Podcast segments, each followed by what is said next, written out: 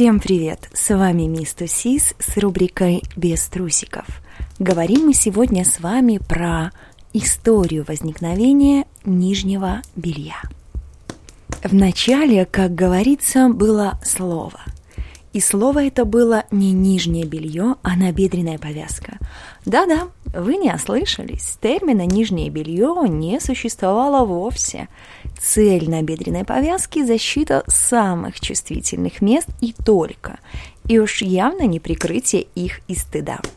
Мужчины с более высоким социальным статусом Альфа-самцы с повышенным уровнем тестостерона носили повязки более ярких цветов.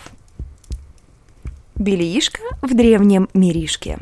Древний Египет от набедренных повязок перешел к мини-юбкам.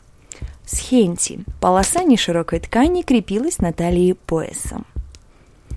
Первые наброски предшественников трусов появились у древних римлян, пропущенная между ног ткань, закрепленная на поясе – у представительниц прекрасного и не очень пола существовало нательное белье. Цель его не соблазнение, а сокрытие недостатков фигуры.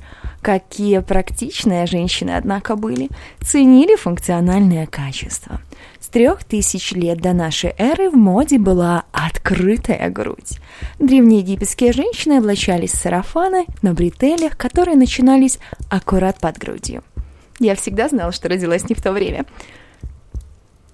Из Древнего Египта отправимся в Древнюю Грецию. Именно там девы повязывали под груди небольшую ленту для более эффектного внешнего вида. Позже стали использовать соблазнительные полоски из кожи, которые приподнимали и подчеркивали грудь. Римлянки не были слишком гордыми и к идее полоски из кожи добавили шнуровку. Рождение корсета, создающего манящее декольте, завершилось.